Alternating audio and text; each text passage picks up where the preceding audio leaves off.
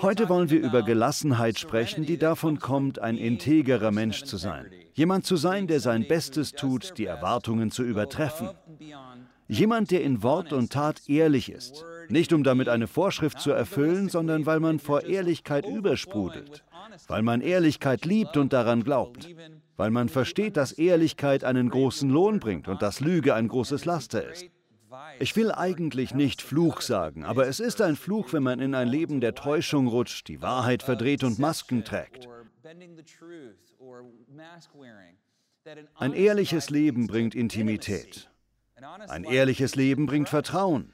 Wenn Sie Einfluss auf andere ausüben wollen, müssen Sie als ehrlicher Mensch bekannt sein. Niemand will einem verschlossenen Menschen folgen, jemandem, bei dem man sich nicht sicher ist, ob man ihm vertrauen kann, bei dem man sich fragt, ob er einem wirklich sagt, wo es hingeht und was los ist.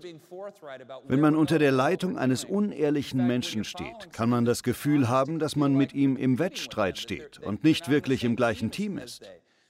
Das ist ganz wichtig für Leitung, für Familien, für Beziehungen. Die Wahrheit befreit uns. Täuschung liegt im Kern des Reiches der Finsternis. Das ist eine geistliche Wahrheit, über die wir heute sprechen wollen. Das Reich der Finsternis ist nicht auf Hass gegründet, auch wenn es viel Hass schürt. Es gedeiht nur, wenn Gottes Leute an Täuschung teilnehmen, Täuschung in jeglicher Form. Deshalb sollten wir unbedingt darauf achten, dass wir Menschen sind, deren Ja auch wirklich ein Ja ist und deren Nein ein Nein ist. Das ist gut für unsere Ehen. Das ist gut für unser Leben. Allerdings kann es angsteinflößend sein, wenn wir in der Vergangenheit nicht so gelebt haben. Aber es ist eine Fähigkeit, die man sich aneignen kann und darüber wollen wir heute sprechen. Zunächst einmal, wir alle haben schon gelogen. Wir alle haben schon jemandem etwas vorgemacht. Genauer gesagt hat eine neuere Studie ergeben, dass Menschen sich beim ersten Kennenlernen im Durchschnitt dreimal anlügen. Wenn man sich diese Studie genauer anschaut, sieht man, dass viele dieser Lügen sozusagen höfliche Lügen sind. Es sind freundliche Lügen wie, oh, du siehst aber heute gut aus. Später findet man dann heraus, dass derjenige das eigentlich gar nicht ernst meinte.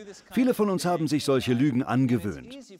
Man kann auch leicht zu einem zwanghaften Lügner werden, sodass man lügt, ohne überhaupt zu wissen, warum.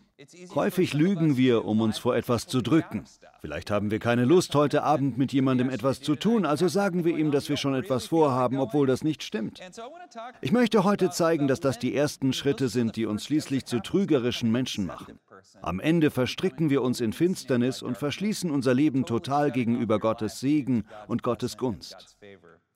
Nebenbei gefragt, sind Sie schon mal beim Lügen ertappt worden? Was für eine schreckliche Erfahrung, oder? Wer jemals Kind gewesen ist, der ist schon mal beim Lügen ertappt worden. Falls Sie nie Kind waren, dann haben Sie Superkräfte und ich würde Sie gerne kennenlernen. Kürzlich sah ich ein Video, das viral gegangen war. Es ging um einen 28-jährigen Mann, der im Flugzeug mit einem Sitznachbarn in Streit geriet. Es ging hin und her. Vermutlich um sich wichtig zu machen, sagte dieser Mann, ich besitze sechs Häuser und verdiene vier Millionen Dollar im Jahr und mein Intelligenzquotient beträgt 176, sowas in der Art.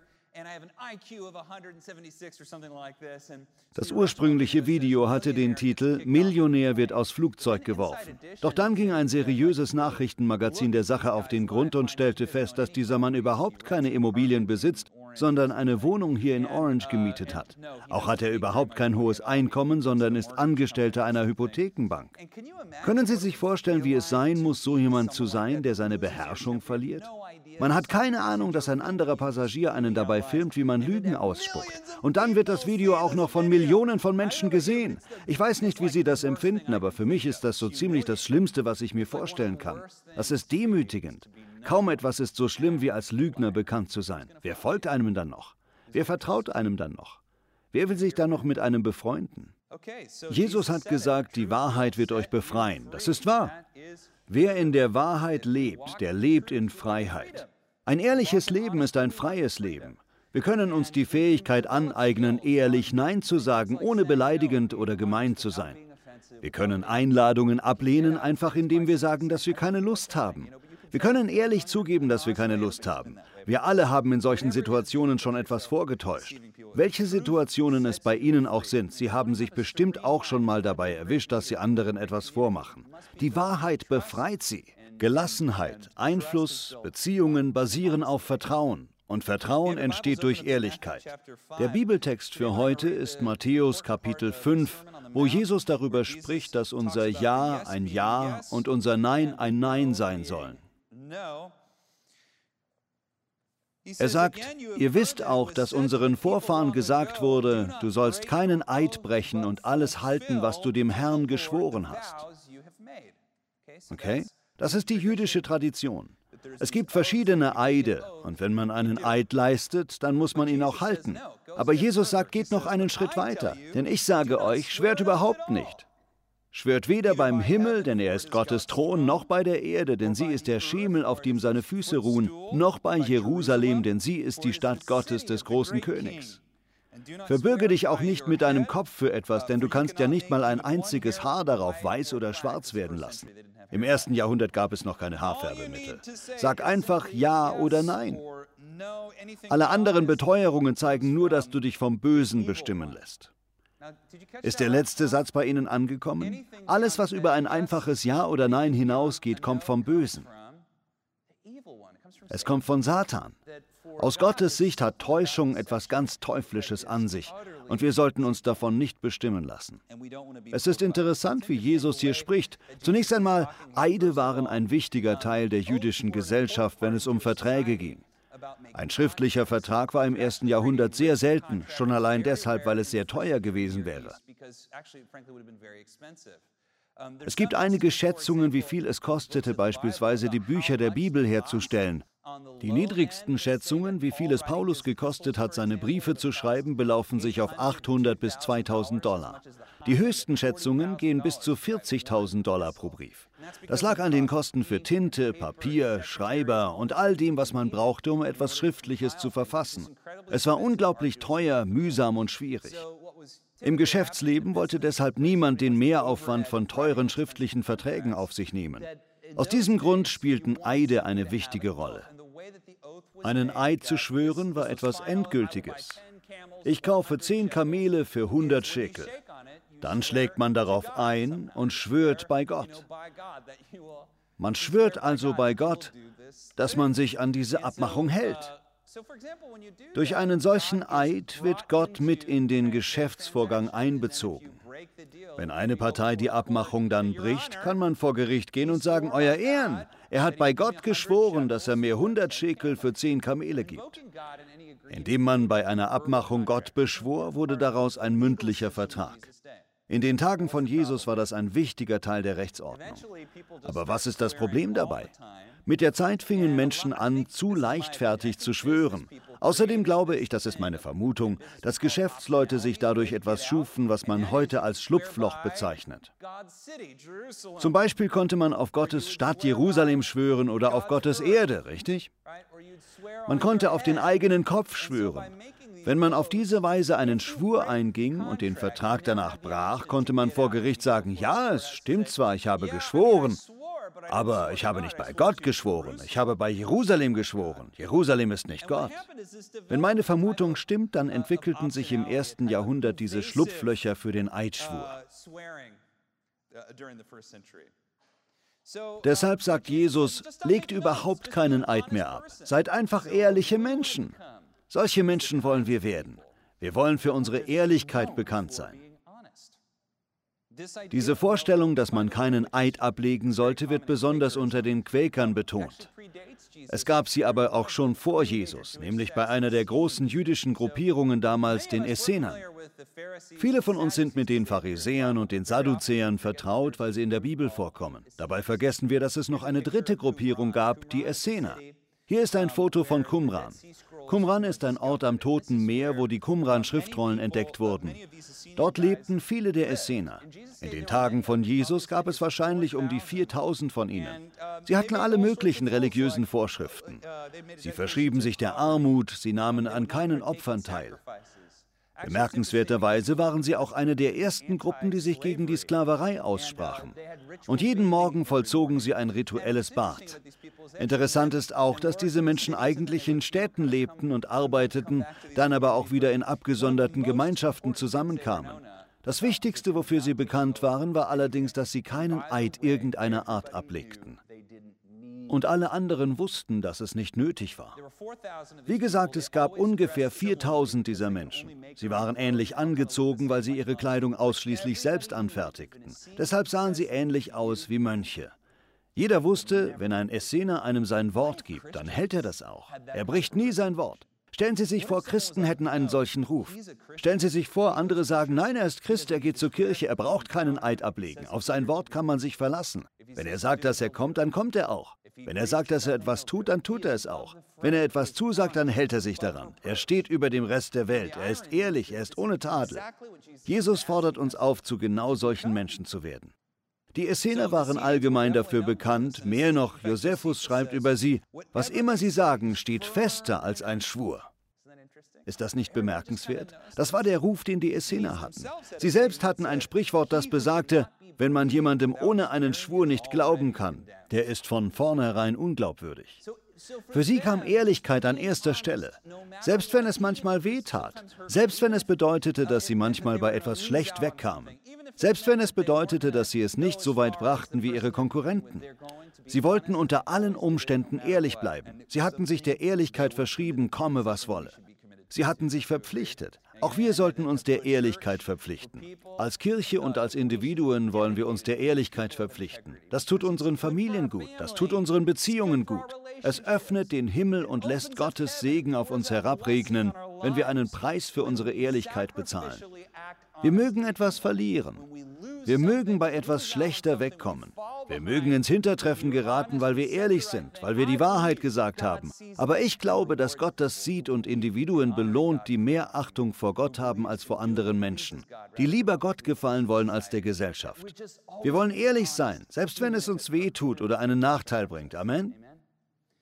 Dadurch öffnen wir die Tür für eine enge Beziehung zu Gott und zu Mitmenschen. Dadurch erlangen wir Freiheit. Nebenbei gesagt, der Teufel weiß das. Deshalb versucht er nicht nur mit allen Mitteln uns zu täuschen, sondern uns in seine Täuschungsmanöver einzubeziehen, um Macht und Einfluss zu gewinnen. Das Reich der Finsternis gründet sich auf Täuschung. Befreiung von Täuschung bedeutet Befreiung vom Reich der Finsternis. So einfach ist das. Das bringt mich zu einer finsteren Geschichte. Es ist vermutlich die finsterste, schockierendste Geschichte im Neuen Testament, nämlich die Geschichte von Hananias und Sapphira. Viele Christen tun sich schwer mit dieser Geschichte, weil wir die Vorstellung haben, dass Gottes Zorn, zum Beispiel, dass Gott Menschen tötet, eher zum Alten Testament gehört. Wenn wir dann im Neuen Testament lesen, wie Gott zwei Menschen zu Boden streckt, sie tötet, dann erschüttert uns das, weil es unser Gottesbild durcheinander bringt. Raphael hat dieses Gemälde gemalt, das bekannte Tod des Hananias. Das Bild fängt ein, woran viele Bibelleser bei der Apostelgeschichte denken, an Gottes Kraft. Ich erinnere mich an einen Prediger, der in Bezug auf andere Prediger ankündigte, die Tage von Hananias und Sapphira stehen bevor. Damit wollte er seine Gemeinde das Fürchten lehren. Es ist eine bemerkenswerte Geschichte. Falls Sie nicht alle die Geschichte kennen, in Apostelgeschichte 5 wird die erste Christengemeinde beschrieben. Gottes Geist erweist sich mit ungeheurer Kraft in ihrer Mitte. Es geschehen Wunder, Menschen kommen täglich zum Glauben. Der Glaube ist so lebendig und unter den frühen Christen in Jerusalem entsteht fast so etwas wie eine Kommune. Jeder verkauft, was er hat und es wird alles zusammengelegt. Jeder, der etwas braucht, kann aus diesem gemeinsamen Topf schöpfen, ähnlich wie bei der Gemeinschaft der Essener. Es ist fast wie ein Kloster und es kommen ständig alle möglichen Menschen dazu. So auch ein Ehepaar, Hananias und Sapphira. Sie verkaufen ihr Hab und Gut und bringen der Gemeinde die Hälfte des Erlöses, nicht alles. Sie geben den Aposteln die Hälfte und verbergen die andere Hälfte. Gott offenbart Petrus diesen Umstand und Petrus fragt zunächst den Mann, Hananias allein, ist das euer ganzes Geld? Er erwidert, ja, es ist das ganze Geld. Petrus darauf, das ist es nicht, du hast den Heiligen Geist angelogen. Und wumm, er stirbt. Da bleibt einem die Spucke weg. Während einige junge Männer den Leichnam von Hananias hinaustragen, kommt Sapphira. Sie hat beim Betrug mitgemacht, weiß aber nicht, dass ihr Mann tot ist. Petrus stellt ihr die gleiche Frage. Er fragt, ist das euer ganzes Geld? Sie sagt, ja, unser ganzes Geld. Wieder. Wumm. Genau gesagt gibt es vorher noch einen eindringlichen Satz von Petrus. Sieh doch, die Männer, die deinen Mann hinausgetragen haben, kommen gerade zurück. Sie werden auch dich hinaustragen. Bumm, da fällt sie um. Es gibt also mitten im Neuen Testament diese sehr finstere Passage über Gottes Zorn. Ein kleiner Schlenker. Es ist ganz wichtig, dass wir das verstehen. Das steht zwar nicht direkt in der Bibel, aber die meisten Bibelkommentatoren sagen, dass Hananias und Sapphira nicht wirklich Christen waren. Die Bibel sagt auch nichts Gegenteiliges. Bibelleser nehmen häufig an, dass sie Christen waren, weil sie der Gemeinde Geld gaben, aber in der Bibel steht nirgends, dass sie getauft wurden oder Christen waren oder ein Glaubensbekenntnis ablegten. Das ist deshalb so wichtig, weil wir als Christen nicht mehr Gottes Zorn ausgesetzt sind, auch wenn wir sündigen und Fehler machen. Das ist jetzt sehr theologisch, aber der Zorn Gottes, der normalerweise uns treffen würde, wird durch die Taufe aufs Kreuz verlegt. Deshalb sind das Kreuz und die Auferstehung so wichtig. So werden wir gerettet. Wir alle haben gesündigt. Deshalb sterben im Alten Testament viel mehr Menschen als im Neuen, weil Gottes Zorn auf dem Kreuz Jesu landet. Hananias und Sapphira konnten keine echten Christen gewesen sein. Als sie in die Gemeinde kamen, fehlte ihnen dieser Schutz von Jesus. Das ist so wichtig, denn wir dürfen wissen, dass Gott Christen nicht zu Boden streckt. Das ist etwas, worüber wir uns freuen können. Doch noch wichtiger ist die Lektion, die wir aus dem Verhalten der beiden für uns ableiten können. Zunächst einmal, es ging nicht um Habsucht. Habsucht ist zwar nicht gut, aber darum ging es nicht. Es ging um Täuschung. Petrus sagte Hananias sogar, ihr hättet das Geld behalten können, das wäre in Ordnung gewesen. Oder ihr hättet uns einfach eine Spende geben können, ohne uns etwas vorzumachen. Darüber hätten wir uns gefreut, aber stattdessen habt ihr gelogen. Und zwar gegen wen? Den Heiligen Geist. Mich macht diese Geschichte stutzig. Ich vermute, als Hananias und Sapphira einen großen Topf voll Geld sahen, ließen sie sich einen Trick einfallen, um die Kontrolle über diese Gemeinschaft zu erlangen und sich den ganzen Reichtum unter den Nagel zu reißen. Ich glaube, wenn Gott die Gemeinde nicht vor Hananias und Sapphira beschützt hätte, dann hätten sie wahrscheinlich das Gute zugrunde gerichtet, das in dieser Gemeinschaft aufkeimte. Lügen und Täuschung haben etwas an sich, was Vertrautheit zunichte macht. Es zerstört Vertrauen und sät Misstrauen. Es ist schon verrückt. In der Apostelgeschichte gibt es Individuen, die gegen die Gemeinde vorgehen und sogar Christen umbringen. Es gibt Individuen, die Christen verfolgen und verletzen. Die frühen Christen sind allen möglichen Verfolgungen ausgesetzt, viele werden versklavt. Doch nur hier fällt der Zorn Gottes auf zwei Individuen. Ich lese aus dem heraus, dass Gott seine Gemeinde nicht unbedingt vor Gewalt schützt, aber er schützt sie vor Täuschung. Mit anderen Worten, Gewalt kann nur körperlichen Schaden anrichten, aber Täuschung kann die Seele der Gemeinde töten. Deshalb ist es so wichtig, dass Gott die Seinen vor Täuschung bewahrt, vor den Täuschungsmanövern des Teufels. Wir, die wir zu Gott gehören, sollten uns deshalb verpflichten, nie an Täuschungen irgendeiner Art teilzunehmen, sondern immer ehrlich zu sein. Wenn wir Fehler machen, sollten wir sie offen zugeben und um Gnade und Vergebung bitten. Ich glaube, das versteht jeder. Wir müssen uns unbedingt klar machen, dass das Reich der Finsternis auf Täuschung gegründet ist. Selbst kleine Täuschungsmanöver, um in der Gemeinde oder Familie oder sonst wo Macht zu gewinnen, können unglaublichen Schaden anrichten, der teilweise über Generationen anhält. Das wollen wir nicht. Als Gläubige müssen wir unbedingt verstehen, dass Gott sich vor allem eines wünscht, einfach ehrliche Menschen. Das sieht man auch im Rest des Neuen Testaments. Jesus ist über die Pharisäer nicht wegen ihrer Strenge verärgert, sondern weil sie Lügner sind. Weil sie so tun, als würden sie all das tun, was sie anderen auferlegen, obwohl sie in Wirklichkeit keinen Finger rühren. Wiederum, Gottes Volk wird durch Täuschung zerstört. Gut, drücken wir das mal positiv aus, in Ordnung? Sehen Sie, der Schlüssel ist nicht nur die Gefahr von Täuschung zu sehen, sondern die Freiheit, die man als integrer Mensch erlangt. Ein integrer Mensch zu sein, das kann einem schon Angst machen. Manchmal erfordert es in einer Organisation über etwas auszupacken. Manchmal erfordert es andere zur Rede zu stellen. Manchmal erfordert es Leichen aus dem eigenen Keller zu holen, die man eigentlich lieber versteckt halten würde. Manchmal erfordert es, ehrlich mit Emotionen und Gefühlen umzugehen. In fast allen Fällen erfordert es Mut, ehrlich zu sein, wenn wir etwas verborgen haben. Aber darin liegt auch ein großer Lohn. Der Lohn ist Freiheit. Freiheit und Leben. Und ein Bonus, es ist auch die beste Art der Menschenführung. Wollen Sie ein guter Leiter sein? Wollen Sie ein guter Vater sein? Ein guter Ehemann? Eine gute Mutter? Eine gute Ehefrau? Eine gute Freundin? Ein guter Angestellter? Ein guter Arbeitgeber? Was immer es ist, wozu Sie berufen sind, Sie sollten in erster Linie als ehrlicher Mensch bekannt sein. Andere müssen wissen dürfen, dass auf Ihr Wort Verlass ist und Sie ihnen vertrauen können.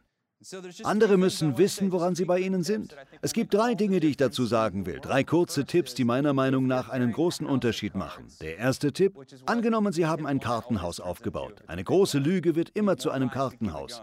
Man braucht immer mehr Lügen, um sie aufrechtzuerhalten, richtig? Man stellt eine Lüge auf die nächste. Dann entsteht ein ganzes Kartenhaus und man hofft, dass kein Windstoß kommt oder man es nicht versehentlich anstößt. Machen Sie einfach reinen Tisch. Ich kann Ihnen sagen, dass es unglaublich befreiend ist, reinen Tisch zu machen, wenn man ein Kartenhaus gebaut hat. Allerdings verspreche ich nicht, dass es danach gleich leichter wird. Im Gegenteil, ich verspreche, dass es erst einmal schwerer wird. Reinen Tisch zu machen ist so ähnlich wie der Frühlingsputz. Haben Sie schon mal einen Frühlingsputz bei sich zu Hause gemacht? Beim Frühlingsputz kommt alles aus den Schubladen. Alles wird unterm Bett hervorgeholt, der Schrank wird leergeräumt, den man kaum schließen kann, weil er mit Handtüchern und allem möglichen Zeug vollgestopft ist. Ich habe so einen Schrank. Wenn man alles herauszieht, sieht es zunächst unordentlicher aus als zuvor. Aber das muss sein, um wirklich sauber zu machen. Genau das müssen wir tun, um reinen Tisch zu machen. So sieht es aus, wenn man das, was man versteckt, ans Licht bringt. Sehen Sie es wie einen Frühlingsputz an. Ich verspreche Ihnen, es wird auf lange Sicht besser.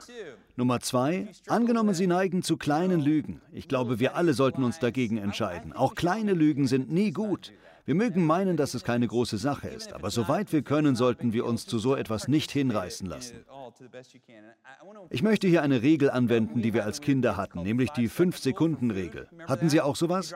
Wenn ein Bonbon auf den Boden fiel, ein Stück Pizza, eine Banane oder ein Apfel, obwohl Bananen nicht, Bananen werden matschig und klebrig. Alles andere durfte man innerhalb von 5 Sekunden noch aufheben und es aufessen. Ähnlich ist es, wenn wir uns selbst bei einer kleinen Lüge ertappen. Wenn wir lügen, tut mir leid, ich habe schon etwas vor. Oder ich muss heute Abend arbeiten, dann haben wir fünf Sekunden, uns selbst zu korrigieren dann ist es keine große Sache. Da sind andere gewöhnlich nachsichtig, wenn man sich selbst korrigiert. Ehrlich gesagt bin ich heute Abend müde und würde mir den Abend gerne frei nehmen. Ist das in Ordnung? Das verstehen die Leute. Das ist in Ordnung. Verstehen Sie die Fünf-Sekunden-Regel? Wenn Sie sich selbst beim Lügen ertappen, korrigieren Sie sich sofort selbst. Lassen Sie Lügen keine Wurzeln schlagen. Und drittens, das ist das Letzte, das ist ganz wichtig für Leiter, auch besonders im Beruf wenn sie nämlich ein positives Nein praktizieren. Häufig sagen wir Ja zu Dingen, für die wir eigentlich kein Ja haben. Wir können nicht gut Nein sagen, also lügen wir, um uns aus einer Verpflichtung bei der Arbeit oder anderswo herauszuwinden. William Uri gibt ein Beispiel, wie es besser geht. Er ist der Autor von Das Harvard-Konzept. Hier sein Tipp. Sagen wir, der Chef fragt, hey, können Sie Freitagabend zur Arbeit kommen? Dann verpackt man sein Nein am besten in zwei Ja's, wie bei einem Sandwich. Konkreter, Hey Bobby, können Sie am Freitagabend zur Arbeit kommen? Das erste Ja ist, ich habe eigentlich nichts dagegen, einige Überstunden zu leisten. Dann kommt das andere Ja. Ich habe Ja gesagt, bei der Aufführung meiner Tochter dabei zu sein, deshalb geht es nicht. Sie sagen also Nein, aber es muss entschieden rüberkommen. Ein anderes Mal stehe ich gerne zur Verfügung. Ergibt es Sinn? Das ist eine geschickte Art, damit umzugehen. Ja, nein, ja. Ein Sandwich. Noch ein Beispiel. Bobby, darf ich dir diese Torte ins Gesicht werfen? Ja, klar doch, ich liebe Torte und habe gerne Spaß. Aber nein, jetzt gerade nicht. Aber ja, Chad Blake steht noch zur Verfügung. Nur ein Beispiel, so etwas in der Art. Wir können da Geschicklichkeit lernen. Natürlich sollten wir es nicht auf jemand anderen schieben, aber es ist ein hilfreiches Prinzip. Das Wichtigste, ein ehrliches Leben zu führen und ein integrer Mensch zu sein, ist so viel besser, als uns nach vorne zu mogeln. Ein ehrliches Leben zu führen und ein integrer Mensch zu sein, ist so viel besser, als Abkürzungen zu nehmen. Es ist so viel besser, als sich einen Vorteil verschaffen zu wollen. All das, was wir uns durch unser Lügen erhoffen. Ehrlich mit unseren Mitmenschen umzugehen, mit unserem Ehepartner, unseren Freunden, unseren Eltern, ist so viel besser als ein Leben des Versteckens. Die beste Lebensweise ist Ehrlichkeit gegenüber Gott und Ehrlichkeit gegenüber unseren Mitmenschen. Das bringt enorme Gelassenheit und Freiheit. Sie können das, ich glaube an Sie. Seien Sie mutig, Sie schaffen das. Herr, wir danken dir, wir lieben dich und wir vertrauen dir. Wir beten im Namen von Jesus, dass du uns hilfst. Herr, wir wollen uns dieser Sache stellen, auch wenn sie uns Angst macht. Wir wollen ehrlich leben, ehrlich handeln und ehrlich reden in jedem Lebensbereich. Herr, wir lieben dich. Wir beten im Namen von Jesus. Amen.